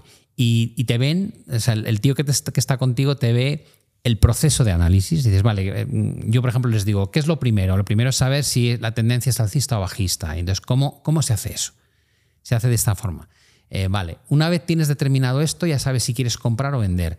Ahora, ¿dónde? Tú me preguntabas antes, ¿dónde compro o dónde vendo? Digo, vale, pues vamos a buscar unas herramientas. No te van a dar jamás un 100% de fiabilidad, es imposible eso. Pero sí vamos a intentar usar unas herramientas que te den una probabilidad de éxito un poquito mayor que el que no tiene ni idea. Y a partir de ahí empieza lo que llamamos la gestión del riesgo. Es, ¿y si me equivoco? ¿Cuánto voy a perder? ¿Y si acierto? ¿Cuánto voy a ganar? Bueno, pues toda esa mecánica de, de, no saber nada a de repente tener esas herramientas es lo que yo enseño. ¿no? Eh, cuando, cuando yo doy clases o me dedico precisamente a eso. Pero lo hago en vivo porque creo que enseñarlo en teórico no vale de nada. Entonces yo lo, lo llevo haciendo casi 40 años y cuando decido hacer esto es como, déjame que te enseñe lo que he aprendido, ¿no? Pero no para tirarte flores, si es que para eso, como yo he tenido profesores muy buenos en la, en la carrera y casi nunca eran los catedráticos que sabían un montón y escribían libros, eran profesores más de, andar por casa que te hablaban con un lenguaje que se entendía que muy bien. Que entendías todo lo que te decían. Y yo, yo intento al menos cuando, cuando enseño hacerlo de esta forma. Porque en, el mundo del trading es más tener herramientas que te ayuden a hacer tus análisis y tal, o es más tener una estrategia. Pues se habla también mucho de, estrategia. A ver, tienes que tener una metodología. La, eh, la estrategia muchas veces se, se, habla de ella como una caja negra, ¿no? Es en el sentido de si pasa esto, esto, esto, compro. Si pasa esto, esto, esto, vendo. Eso es un... yo entiendo que eso es como para la gente es como lo más lo, mejor, ¿no? Es como la fórmula. Porque no lo han probado. Es durísimo. Cuando, esa, eh, cuando esas señales empiezan a ir mal, que pasa muchas veces, se, pasa fatal, ¿no? Te entran todas las dudas del mundo. La metodología es algo más subjetivo, ¿no? Es como eh, busco unos patrones determinados y cuando se cumplen, decido que merece la pena arriesgar, sabiendo que limito la pérdida máxima que voy a sufrir. Y lo más difícil, cuando llega a esa pérdida, tienes que tener la valentía de decir, dije que aquí me iba. Esto es como si estás en un casino jugando ¿no? y dices, me voy a gastar mil, euros. Y llegas a los mil de gasto y vuelves a sacar la tarjeta de crédito y la metes en la maquinita. ¿no? Y dices, no, no, para, para, para. Eso es, eso es ser no disciplinado. Tío, si has dicho que cuando gastases mil te ibas a tu casa, vete. Porque acabas sino con un problemón.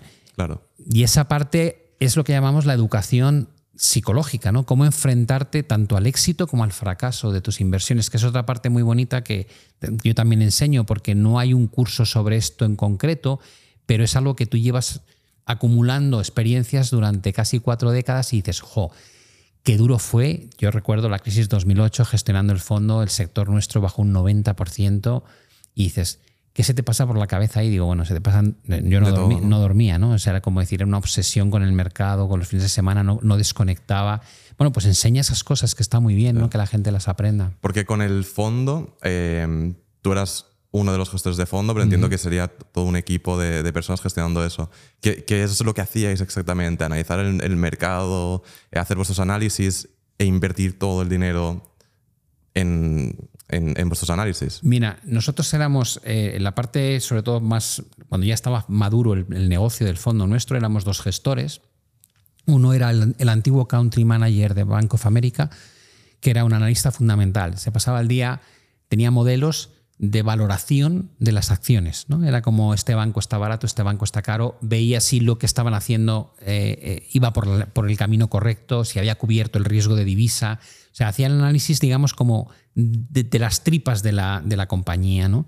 Y yo hacía la parte de análisis técnico y cuantitativo. Yo miraba la evolución del precio de esas acciones. Y entonces estábamos sentados al lado y estábamos todo el día hablando y elaborábamos, él elaboraba la lista de lo que le gustaba y la lista de lo que no le gustaba y yo hacía lo mismo con, con mis técnicas y luego las cruzábamos. Cuando coincidíamos, em, montábamos estrategias que no nos gustaba, vendíamos el valor, que nos gustaba, lo comprábamos, pero nuestro fondo era una cosa que se llamaba market neutral. Eso quiere decir que no... Si yo compraba Banco Santander porque me gustaba, normalmente lo que estaba vendiendo era otro banco. A veces era BBVA, o era CaixaBank, o era Sabadell, o era Banco Unicrédito en Italia. Es decir, hacíamos como una apuesta. ¿Quién lo va a hacer mejor? O sea, ¿y quién lo va a hacer peor? Para que te hagas una idea, es como si hoy dijese, si yo te preguntase, no me digas si va a subir Apple o no Dime si Apple va a subir más que Microsoft. Vale. Y si, y si tú crees que Apple va a subir más que, que Microsoft, yo compro Apple y vendo Microsoft. O sea, era Y como intentar tener los mejores de cada sector. era como decir, quiero quedarme con lo que hay en medio. O sea, quiero la diferencia. Y eso que te permitía que cuando el mercado se desplomaba, como pasó en 2008, no es que tú hayas comprado y se hundan tus inversiones, sino que pierdes en las que has comprado, pero ganas en las que has vendido. Y, y de esa manera conseguíamos retornos pues muy de tu perfil conservador, que era 4, 5, 6% después de comisiones, pero con independencia de lo que hiciese el mercado. Y eso a los ricos les encantaba, porque como tú dices, el rico no quiere forrarse invirtiendo, quiere vivir tranquilo sabiendo que gana más de lo que es la inflación anual. Claro.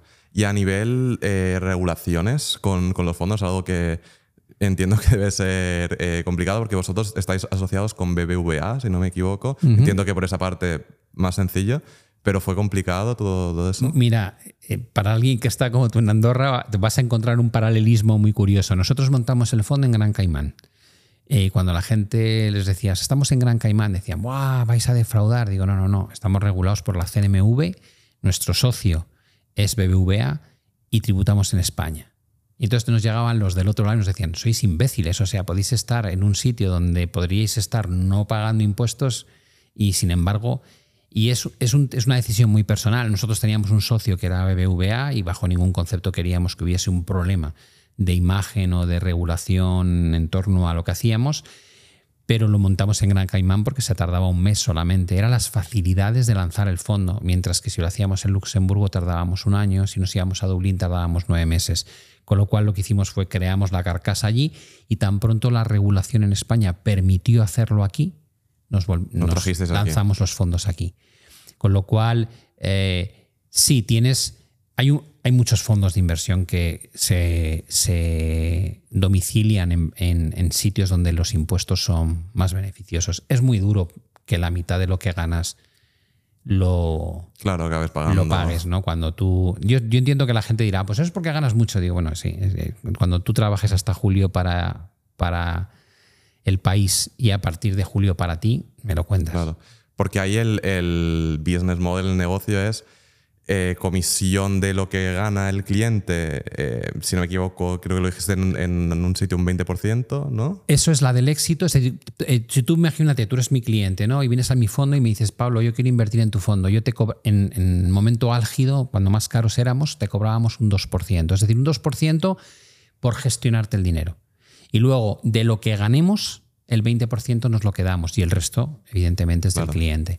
Y, y luego estos fondos, no sé si se puede saber, pero cuando se cierran, ¿se venden eh, o se cierran y, y ya está? Bueno, depende. Si hay fondos que se cierran porque no aceptan más dinero, simplemente hay un caso muy famoso de Renaissance en Estados Unidos que ha tenido tal éxito, lleva siendo uno de los mejores fondos de hace tre- 30 años, que ya solamente gestiona el dinero de sus empleados y de los dueños. Es, es alucinante, ¿no? Son todos, son todos millonarios. Eh, pero normalmente hay fondos que alcanzan un nivel. Nosotros a los 500 millones de dólares dijimos ya no, ya no podemos gestionar cómo lo hacemos más cantidad, porque empezamos a impactar en, el en las- mercado. en el mercado. Y ahí, ahí dejamos de, de captar más dinero. Eh, y hay fondos que tienen, porque el activo es muy líquido, pueden crecer muchísimo más.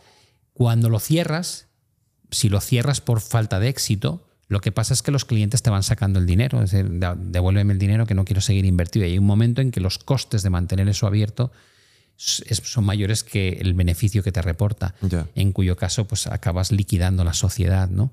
Y la otra opción es venderlo. Nosotros vendimos nuestra parte a BBVA, ¿no? O sea, ese fondo sigue o, o siguió durante un tiempo. No, Siguió, no, ni lo por desgracia, estas cosas no se trasladan. O sea, eh, cuando son fondos de autor, eh, son fondos de autor y cuando el autor desaparece, pues por mucho que quieras tenerlo, no, no tiene sentido. Con lo cual lo compraron, pero para nada. Y otro tema que te quería comentar que, que al final a, a gente más joven le preocupa, esto es el tema de las pensiones. Es un hecho que es, es algo insostenible, es algo que, que al menos como está planteado ahora, dentro de, de unos años no, o sea, será totalmente imposible, a no ser que lo cojan de otro lado o lo que sea. Pero claro, eh, veo, veo a muchas personas jóvenes que ven que van a tener que, bueno, que pagan un montón de impuestos, que, que van a estar pagando impuestos durante un montón de, años y probablemente cuando se jubilen no tengan pensión o, tengan menos pensión. Sí, eh, contar con que vas a tener una pensión de la que puedas vivir en el futuro si eres joven creo que es un error. ¿Que te van a dar algo de pensión? Sí, es un tema muy social. Yo creo que ningún gobierno va a eh, prescindir del servicio de una pensión pública, pero puede pasarte perfectamente que no cubra tus necesidades, que, lo que recibas sea una cantidad muy pequeña. ¿no? Em, mi consejo, y esto es un poco en la misma línea de lo que hablábamos antes, tienes que aprender a invertir tus ahorros y forzar ese ahorro, aunque parezca imposible, pero tienes que conseguir ahorrar algo y crearte tu propio plan de pensiones privado, ¿no? complementar lo que te puedan dar en el futuro con algo privado, porque probablemente eh, las cuentas públicas no salen y la población cada vez nace menos gente respecto a cada vez vivimos más años.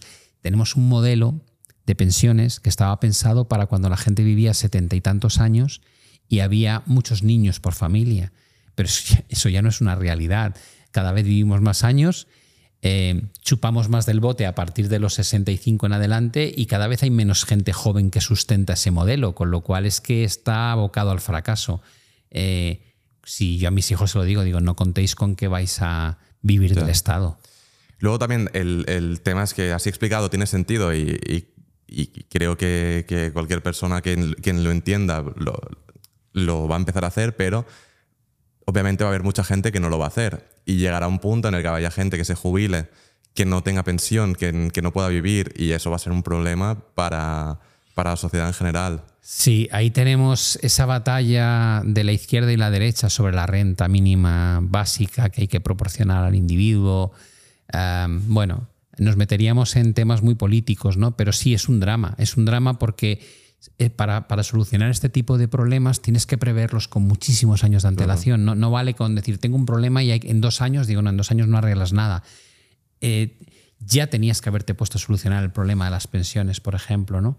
Eh, ¿Qué va a pasar? Pues que va a haber una crispación social. De hecho, aquel que necesita más el apoyo del Estado va a estar muy ligado a votar a los partidos que con una mentalidad, digamos, más socialista intentan generar un suelo de, sustento, mientras que el que está más ligado al emprendimiento, capitalismo, el triunfo en el negocio, que si tiene suerte y le va bien, gana dinero, te dirá, no, no, yo lo que quiero es que pagar menos impuestos porque casi todo lo pago de mi bolsillo, sanidad, educación, eh, y no quiero que me quites eh, parte de lo que gano y, que la gente sea un poco más consecuente y que trabaje más. O sea, ahí, te metes en un mundo de decisiones políticas complicadísimo. Es un, es un, mundo complicado. Muy complicado. Y, una persona que consiga ahorrar 300 euros al mes y que, pues, que quiere, quiere prepararse para su pensión, su futuro, tal, ¿cómo le recomendarías o, o qué crees que es más interesante invertir con, con, ese dinero todos los meses? A ver, eh, en bolsa, si, tienes, si es alguien joven, por ejemplo, y tú me dices, yo quiero invertir en bolsa, te diría, haz aportaciones eh, periódicas, sería el equivalente a un DCA que se llama, haz aportaciones periódicas en un índice lo más global posible. ¿Por qué? Te vas a comer crisis, pero también vas a tener luego periodos de, grandes subidas bursátiles. No quieres estar dedicado a esto, sino que es algo que, no quieres que te robe tiempo de tu día a día. Eh, algo así. En los bonos no puedes invertir todos los, todos los meses, todos los años. ¿Por qué? Pues porque hay ventanas. Eh, los bonos en Europa, en Europa durante 14 años no han sido una opción, porque no daban rentabilidad. Ahora sí. Con lo cual, hay que aprovechar estos escalones para cargar inversión en este tipo de activo que te dure 10 años. Porque es como lo de la hipoteca de antes. O la pillas cuando hay que pillarla o ya no la puedes, ya no la puedes conseguir a ese tipo después. Entonces ahí tienes que entender que hay productos que están disponibles siempre para meterte y otros en los que realmente hay como unas ventanas de oportunidad. ¿no? Entonces yo te diría, en bolsa hazlo como un DCA, en bonos no, en bonos cada X años, cada 10 años tendrás tu oportunidad y ahí hay que aprovechar y meterse. En el oro lo puedes hacer de forma paulatina también, por ejemplo. En, en criptos también lo puedes hacer de forma paulatina. Y en inmobiliario el mayor problema es que hay que tener mucho dinero para invertir en activo real. Eh, y no todo el mundo se puede permitir el lujo de decir, pues me voy a comprar una segunda o una tercera residencia. claro, está. claro, sin duda. Y dejando ya un poco de lado mundo inversión y pasando a ya más Pablo empresario, em, cuéntame un poco cómo estás haciendo ahora tu, tu business alrededor de, de, YouTube, porque lo que hablábamos antes de que antes, bueno, llevas subiendo vídeos a YouTube, no sé si ocho años o, o más. Pues es curioso porque subí vídeos hasta 2013, eh, pero no porque quisiese explotar el canal de YouTube, sino que era, para mí era como el sitio donde depositaba los vídeos que tenía de una página web que se llamaba aprenderaoperar.com. Y, y, fue una, una compañera que en, justo en la época del COVID me dijo, tío, ¿por qué no lanzas el canal de YouTube si te sigue mucha gente? ¿Por qué? Y a partir de 2020 en adelante fue cuando tenía el canal 16.000 suscriptores, ahora ya pues hay más de 200.000. Qué bueno. Y ha sido estos tres años. Porque, o sea, empezaste a hacer como un contenido que yo creo que no existía, que era como más de vídeos de media hora, 40 minutos, como más con el, con el PowerPoint, como más adulto un contenido. Y que, que, que, tú me decías que era como anti-clicks, pero yo creo que también fue como esa vaga púrpura de, de algo distinto. Sí. Que, que, al final llama la atención y, y, y dentro de, de, YouTube, que hay un montón de contenido de, de, este nicho, obviamente hace tres años no tanto, pero había, era como algo totalmente distinto. Yo me acuerdo del primer vídeo que vi tuyo, me lo recomendó un amigo, tipo, que porque eh, hablamos mucho de inversiones, de qué hacer, no sé qué, no sé cuántos, y tienes como un montón de información.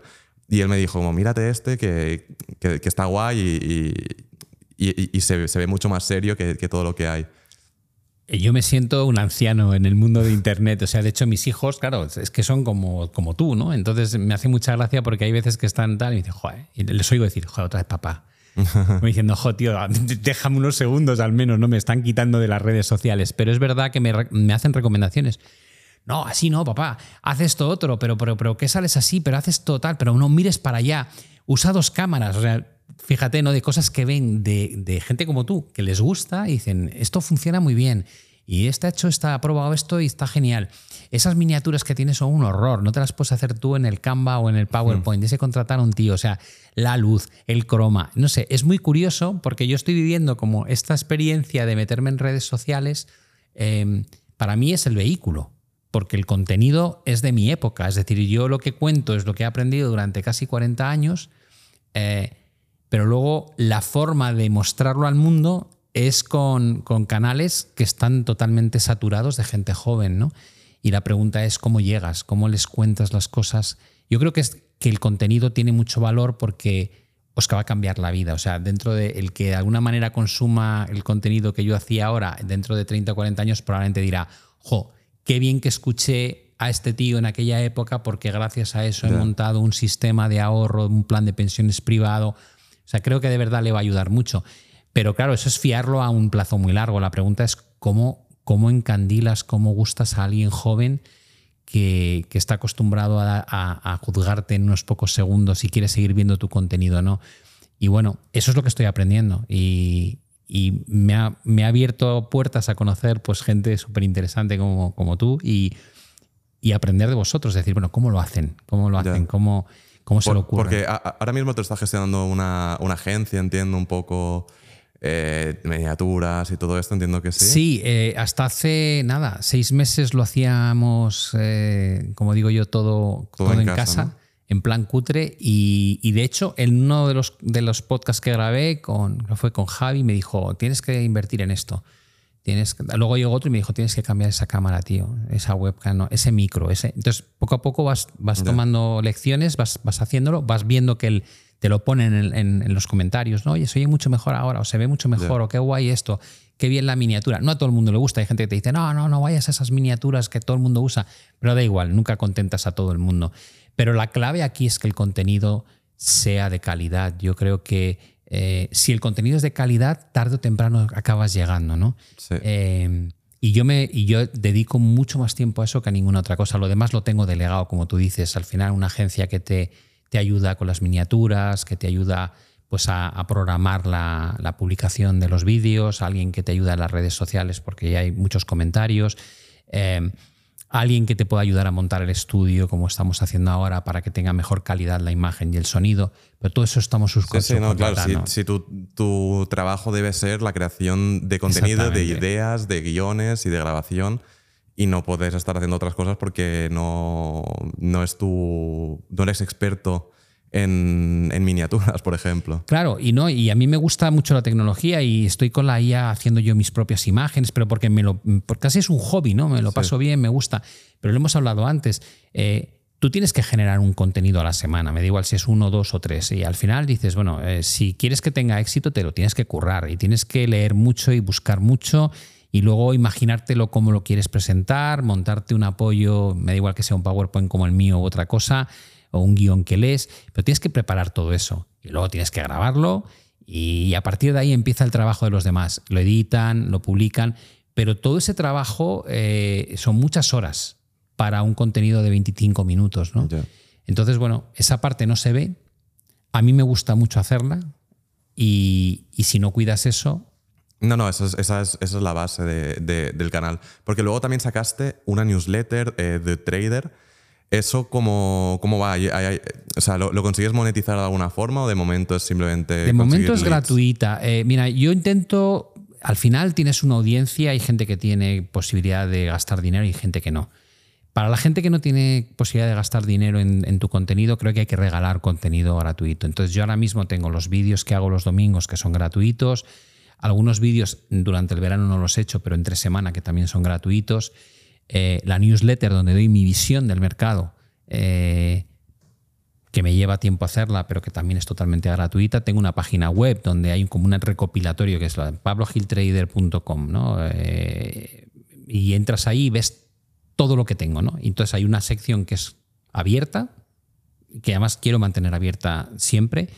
Y luego hay una sección de pago, ¿no? Hay una sección premium que hasta ahora no había. Yo el primer producto de pago que he sacado es el curso de macroeconomía que lo hicimos a principios de este año. Y luego vendrán otros dos que estoy terminando ahora. Y mucha gente me ha dicho, y todo lo que hacías antes con el broker, yo trabajaba para un broker, ¿no? Esos seminarios, tal, digo, mira, mm, los voy a sacar, pero van a ser, van a ser seminarios de, pago, ¿no? Claro. Eh, yo creo que, hay que, las cosas como son, las cosas tienen un precio y y que nos mal acostumbramos a que todo sea gratis y, no. Pero además, Adrián, hay una cosa que la gente tiene que entender y es, eh, yo por ejemplo, hace un año y medio lo hacía, todo, lo hacía yo todo en casa. Yo tengo un vídeo hasta de cómo me monté mi propio croma. Compré la tela azul, la, la tela verde y tal. Pero ahora mismo es, eh, pagas a los de edición de vídeo, pagas al community manager, pagas al director de comunicación, pagas a la persona que te echa una mano en la búsqueda tal, al que te hace las miniaturas. Es decir, que al final...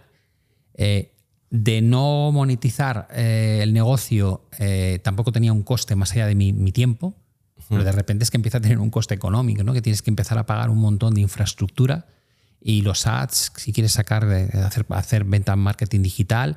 Y, es una manera de encontrar un equilibrio, ¿no? dices, porque no estás obligando a nadie que lo compre, quien quiera que lo compre, quien no, puede seguir consumiendo pues, parte del contenido de forma gratuita. Y luego también tienes el, el libro que sería, que eso Sí que hace más tiempo que lo tienes, si no me eh, equivoco. Lo publicamos el 17 de mayo, salió en preventa eh, y e, era una forma... Esto casi es un tema de ego, ¿no? Porque realmente lo que ganas por el libro es ridículo. O sea, la cantidad que se lleva. ¿Lo has sacado con una editorial? Lo he sacado con Deusto, que es de cuelga de planeta. Vale. Eh, pero vamos, ahí, olvídate. O sea, salvo que tengas una audiencia global, evidentemente la escritora de del Señor de los Anillos o... sí, sí, de Harry Potter. Se ha forrado, es evidente, ¿no? Pero claro, porque, porque venden millones de ejemplares, pero cuando tú tienes un, nicho de mercado eh, más estrecho, y yo no me puedo quejar, ¿eh? creo, creo, que hemos vendido un montón de ediciones en, cuestión de seis meses. Pero vamos, que no es dinero. Entonces eso lo haces más por dejar un legado, como digo yo, ¿no? Y, y, yo lo hice como hablando de las crisis que había vivido mientras era gestor, porque creo que se puede aprender mucho de eso eh, y sacar conclusiones de cómo tienes que invertir en el futuro.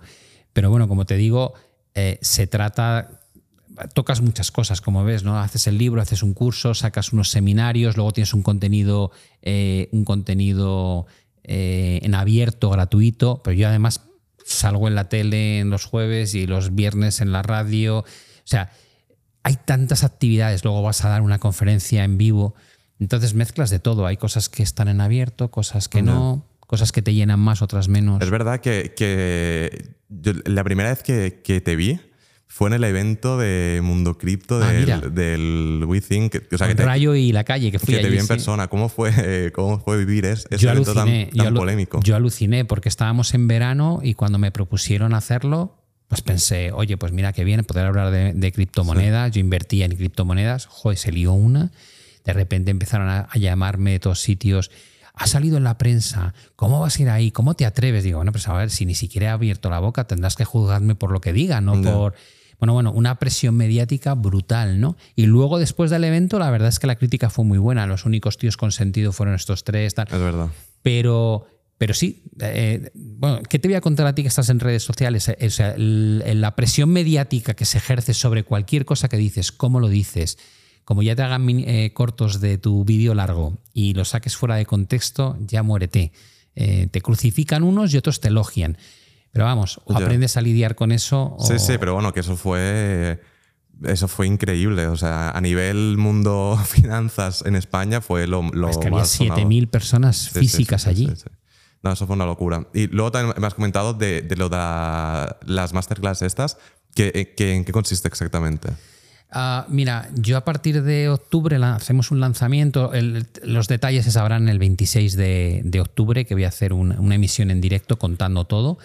Eh, pero básicamente va a ser, si quieres aprender a analizar el mercado, si quieres realmente saber cómo lo hago yo, eh, pues yo voy a hacer una, sesión semanal de una hora y cuarto aproximadamente, donde voy a analizar pues, todo tipo de activos. Eh. Un día estará centrado en en índices, como decías tú, de bolsa, otro será sobre divisas, otro será sobre materias primas, otro sobre acciones. Y luego voy a enseñarles a que esta vez una parte muy bonita, es tú lees un montón de datos de economía todos los días, te hablan del PIB, de la inflación, del desempleo, bueno, pues cómo aterrizar eso a las inversiones, qué, qué, significa. Hmm.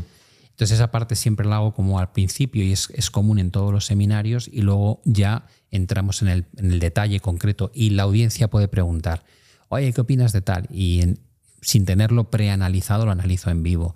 Es una forma de que, eh, digamos, si lo has enlatado todo, es como ha tenido tiempo de prepararlo, pero aquí no, aquí es en vivo, te mojas, ¿no? Y todas las semanas te mojas. Sí, y es, más de actualidad que la gente le. Claro, y la, semana siguiente te pueden decir, pues tío, no has acertado, has acertado. O sea, exponerte es bueno, te, obliga muchísimo. Sí, sí, sí. Pues lo dejaremos en, en la descripción. Fenomenal. Y ya para ir acabando, te quería preguntar, ¿qué, ¿con qué se gana más? ¿Con gestionar un fondo y 500 millones, eh, alrededor de 500 millones, o como creador de contenido? Pues yo creo que si fuese un buen creador de contenido, si llegase realmente unas cifras buenas dentro de unos años, se puede ganar mucho dinero haciendo esto. Pero la época que yo viví fue una burbuja, ¿eh? También hay que, hay, que, hay que ser consciente de no tirarte no ponerte demasiadas medallas, sino saber qué, qué medallas te corresponden a ti y cuál es al momento concreto que has vivido, ¿no? Y yo el momento de la gestión de fondos que viví se pagaba muy bien porque llevarte un 20% de lo que ganas. La gente puede hacer sus cálculos, no hay que. Dices, si tienes un fondo de 500 millones de euros y ganas un 10% de retorno sobre esos 500, aunque no. Calcúlate los millones de euros de que estás hablando, ¿no? Y dices, vale, eh, si estás cobrando un 2% fijo y un 20% de lo que has ganado, eh, pues bueno, salen unas cifras escandalosas, ¿no? Entonces la gente podría decir, ¡buah, qué locura! A eso quitaré la mitad que lo cedes directamente a Hacienda, ¿vale? Y lo demás te lo quedas tú. Entonces, hemos vivido un periodo donde eh, se nos pagaba absurdamente bien las cosas como son. A mí también parece que se paga absurdamente bien a los futbolistas, por ejemplo, o a los corredores de Fórmula 1, ¿no? Sin ser una burbuja. Sí, eh, eh, es una discusión curiosa, ¿no? Porque es, es, ridículo, digo, si no generan eh, seguimiento suficientemente grande como para justificar esos sueldos, supongo que no se los pagarían. Con lo cual, en el fondo, tú cobras de lo que generas, ¿no? Si tu canal lo ve X millones de personas, pues oye, lo ve mucho más que un programa de la tele.